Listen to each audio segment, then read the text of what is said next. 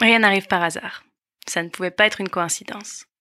Que ce soit dans un dialogue de film ou dans une conversation ordinaire à la maison, les petites phrases de genre, nous les avons tous déjà entendues. Parfois, nous les avons même répétées et pensées. Encore marginal il y a quelques années, les théories du complot semblent être devenues mainstream. Une enquête IFOP menée début 2018 montrait d'ailleurs que près de 80% des personnes interrogées adhéraient au moins à une grande théorie du complot. Mais pourquoi sommes-nous tellement accros aux histoires alternatives?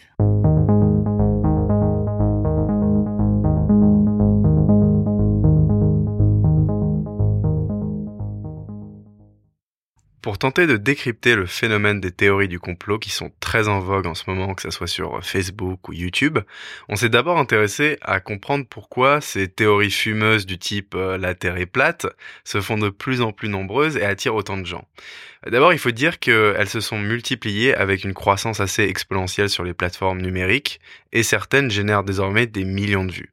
Les plus populaires sont par exemple euh, le réchauffement climatique est une invention des chercheurs pour obtenir des financements, euh, on n'a jamais marché sur la Lune, euh, toutes les images des missions Apollo en fait elles ont été prises en studio, les traînées laissées par les avions dans le ciel sont en réalité des épandages cachés de produits chimiques destinés à contrôler le climat, quand même ils vont très très loin. Euh, donc voilà, on a tous ces exemples-là. Le mois dernier, le site spécialité The Verge est allé à la rencontre des modérateurs chargés de repérer les contenus problématiques sur Facebook dans un centre à Phoenix, aux États-Unis. Plusieurs anciens et actuels employés se sont exprimés de manière anonyme sur le sujet et ils ont révélé vivre une expérience très douloureuse, faite de dépression et de stress post-traumatique.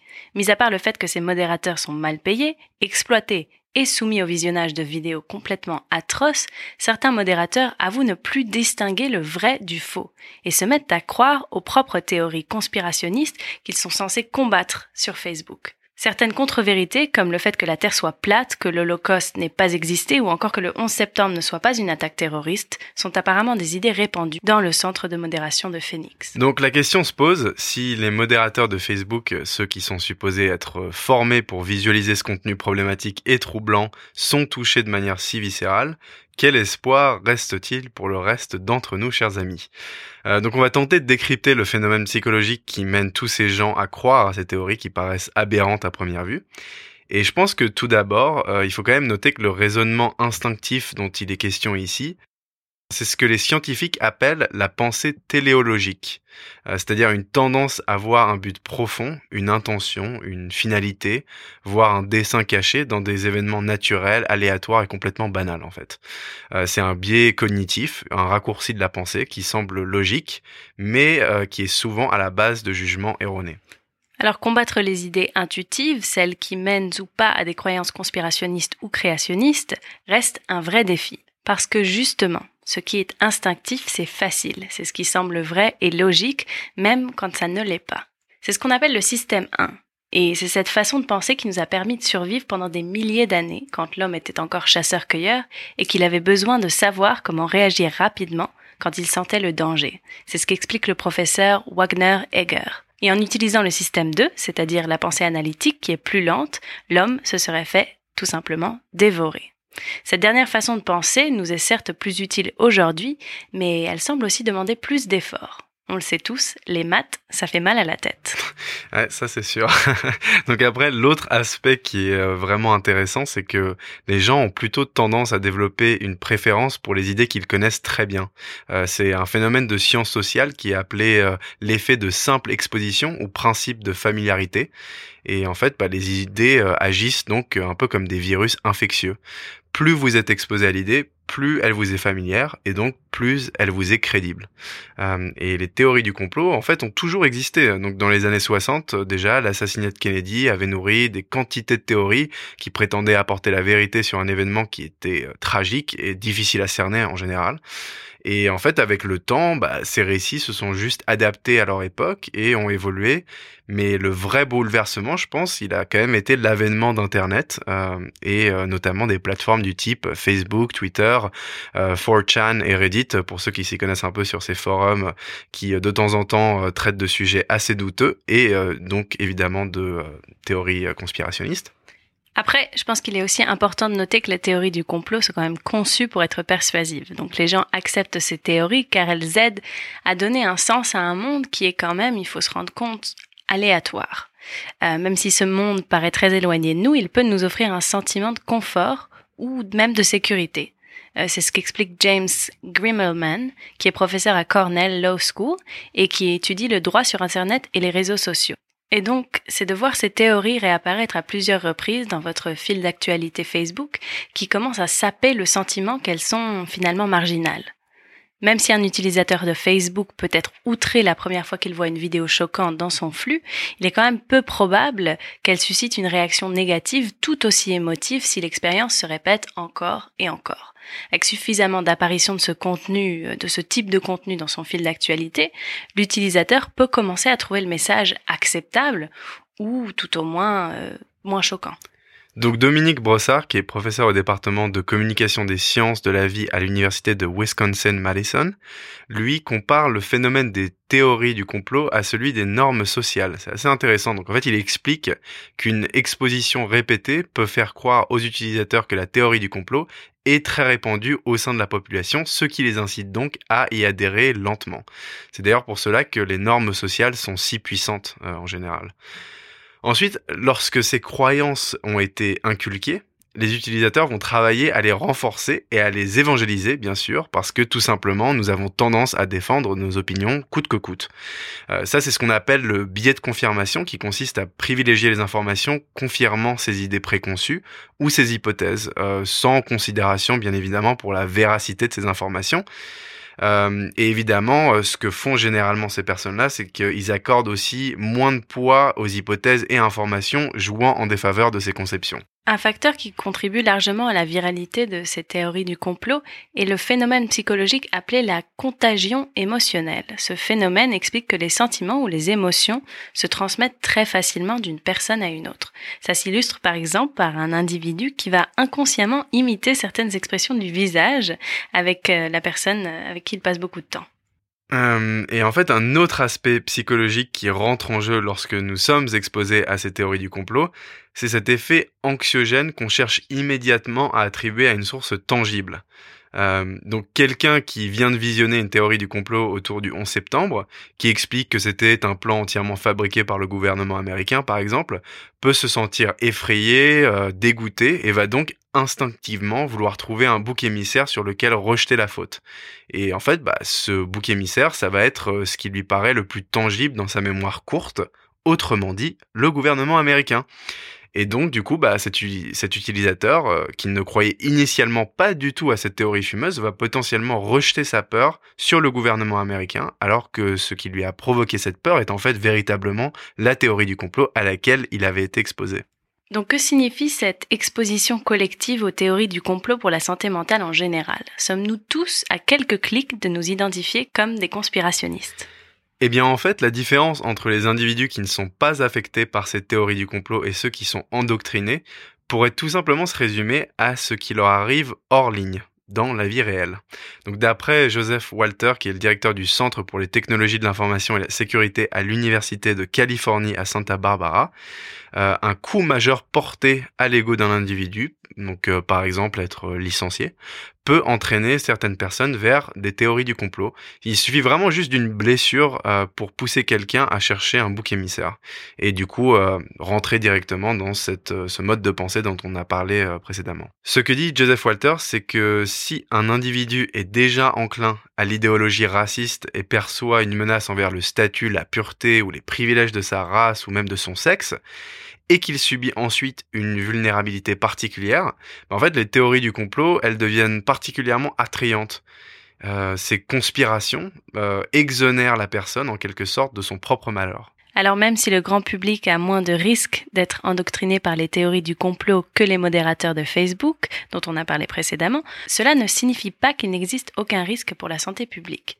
Peter Thornberg, sociologue à l'Université d'Amsterdam aux Pays-Bas, compare la propagation de la désinformation au sein d'un réseau social à, en fait, un feu de forêt. Il explique qu'une chambre d'écho a le même effet qu'un tas de brindilles sèches dans la forêt. Elles fournissent le combustible nécessaire à une première petite flamme qui peut se propager à de plus gros bâtons à des branches, aux arbres et finalement par engloutir la forêt. Mais que les réseaux sociaux comme Facebook tendent à créer une chambre d'écho ou ce que Ellie Pariser a appelé à l'origine une filter bubble, ce n'est pas accidentel. C'est le résultat inévitable de l'économie de l'attention. Donc on va parler justement un peu de l'économie de l'attention.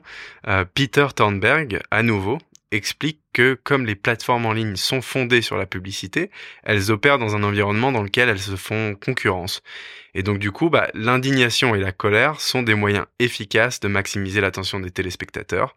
Les gens interagissent avec le thumbnail ou le titre euh, sensationnaliste d'une vidéo et la partagent sans en saisir vraiment les conséquences. Euh, du coup, la vidéo, elle est ensuite vue par des millions de personnes et elle génère des impressions publicitaires sur lesquelles Facebook touche des revenus.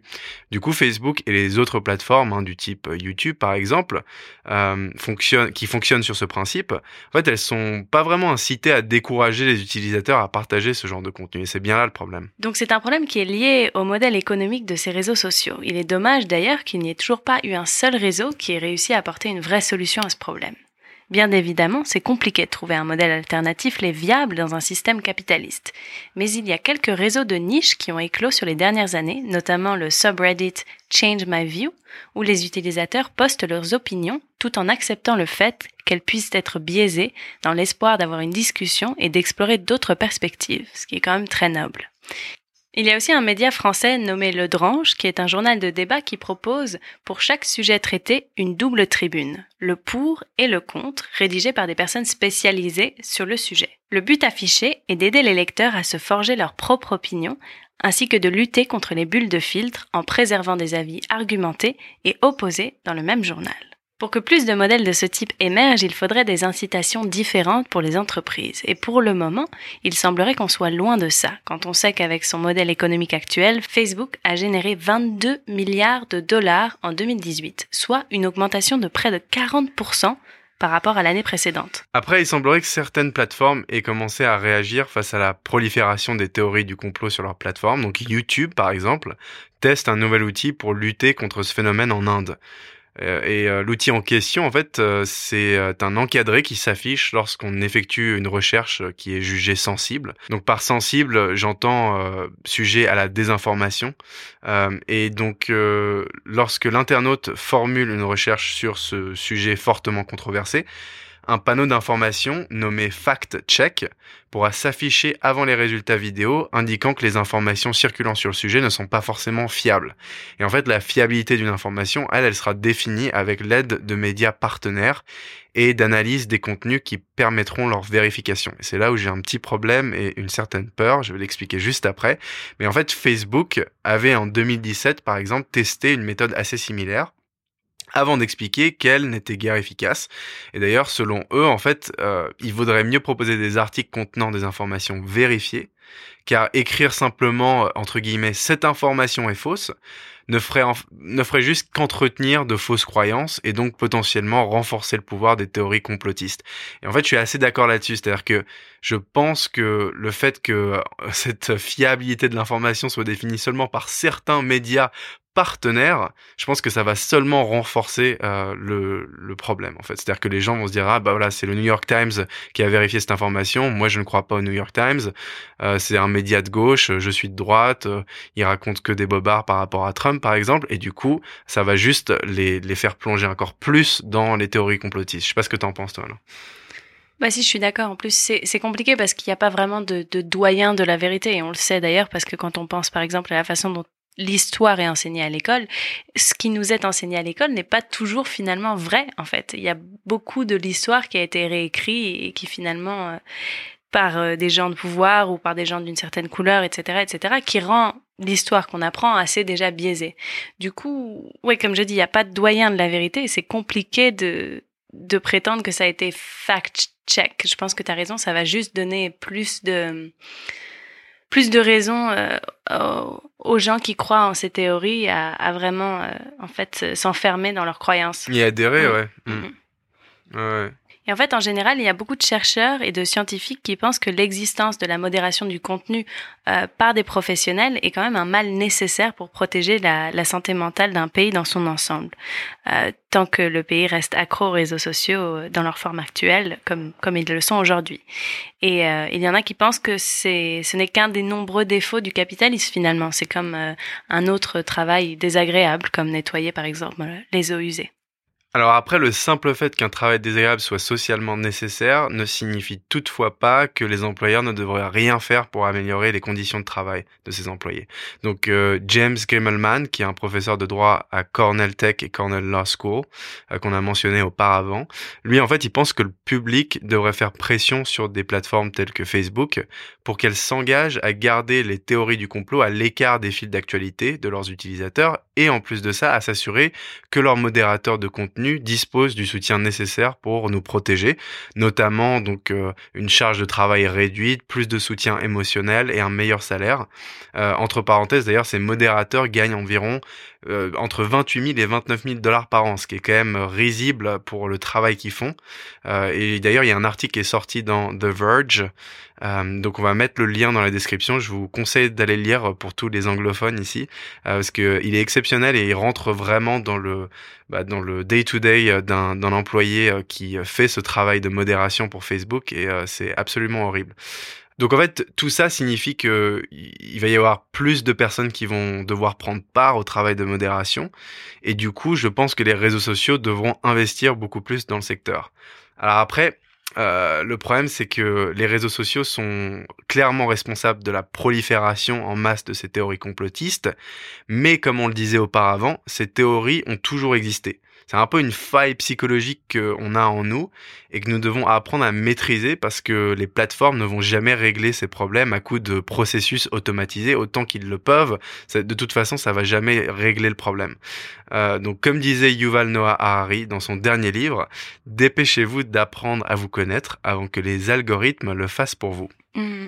Et, euh, et je pense qu'aussi après, il y a la question de savoir si ces théories complotistes, malgré le fait qu'elles ne soient pas vraies, sont-elles vraiment dangereuses? Ou alors est-ce que, comme, comme on l'a dit précédemment, c'est un peu un mal nécessaire de la société qui justement permet de différencier entre, euh, entre deux types de pensées? Tu vois ce que je veux dire? Je veux dire, est-ce que ces gens-là sont vraiment un risque autre que ne pas comprendre la vérité? Ouais, autre que de la désinformation. Oh non, je, suis d'accord avec toi, je suis pas sûr. Et d'ailleurs, c'est un sujet assez intéressant. Je sais pas si tu es au courant, toi, Anna, euh, mais euh, il y a, disons, euh, un, un, très bon orateur qui s'appelle Alex Jones, euh, qui a, enfin, il avait une chaîne YouTube, euh, il était, il avait un podcast aussi, et en fait, euh, il a été ce qu'ils appellent déplatformé. je l'ai traduit, hein, c'est deplatformed en anglais. du coup, il a été viré de toutes ces plateformes, que ce soit YouTube, Spotify, Apple Podcast. Enfin, disons qu'en fait, tous les canaux de communication lui ont été privés. Et en fait, ça n'a fait que renforcer euh, son pouvoir euh, d'influence. Et en fait, c'est quand même quelqu'un qui euh, propage énormément de théories complotistes justement. c'est pour ça que j'en parle. Et je suis pas, je suis pas forcément d'accord avec ce disons, euh, cette décision que les plateformes ont prise. Alors, c'était pour d'autres raisons qui n'étaient pas euh, forcément liées seulement aux euh, théories du complot, mais plutôt à ses attitudes sur certains plateaux, parce qu'évidemment, il était invité dans pas mal de plateaux, puisque c'était c'est une personne médiatique. Hein. mais en fait, ce qui est assez intéressant, c'est que il est apparu récemment dans un podcast qui est très très grand aux États-Unis, qui s'appelle, enfin, c'est le podcast de Joe Rogan. Et donc il a été invité euh, sur euh, sur le podcast pour parler un peu de bah, voilà de ses opinions politiques en ce moment.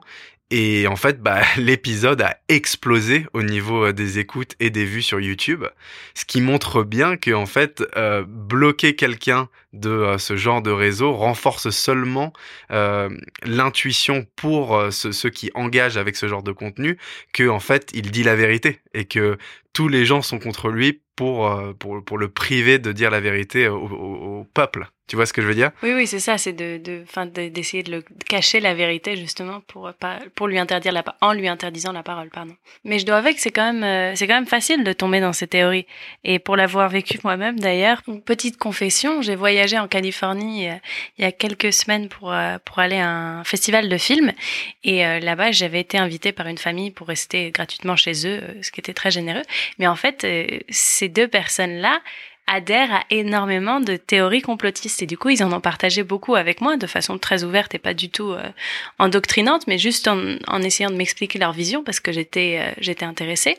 Et en fait, ils me parlaient du 11 septembre et ils ont presque réussi à me convaincre juste avec une, une conversation.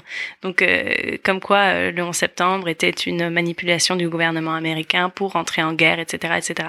Mais je dois dire que j'ai eu du mal à me sortir ça de la tête juste avec une seule conversation. Donc, il faut dire que quand on a un peu, comme tu dis, déjà une, sorte de faiblesse par rapport à un certain sujet, pour moi, le gouvernement américain, qui est quand même quelque chose que j'ai du mal avec ce concept et j'ai du mal avec leur, leur, leur manque de transparence dans les années euh, dans les années du passé.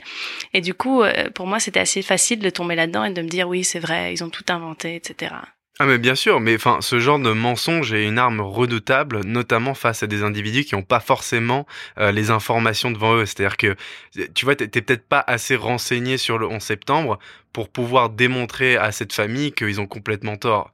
Et euh, voilà, ça c'est pas de ta faute, c'est juste un sujet qui t'intéresse pas forcément, sur lequel tu t'es pas instruit euh, le plus possible, et du coup t'as pas forcément les armes nécessaires pour contre-attaquer, alors que eux, ils, ont absolument tout pour te convaincre, puisque c'est euh, une certaine passion pour eux. C'est-à-dire que les, les complotistes, c'est vraiment des passionnés, c'est-à-dire que ils vont vraiment discuter jusqu'au bout de la nuit de, de choses qui ont aucun sens, de, de théories fumeuses avec d'autres complotistes sur différents forums, ils vont créer des vidéos, enfin c'est des gens qui sont très très engagés, hein.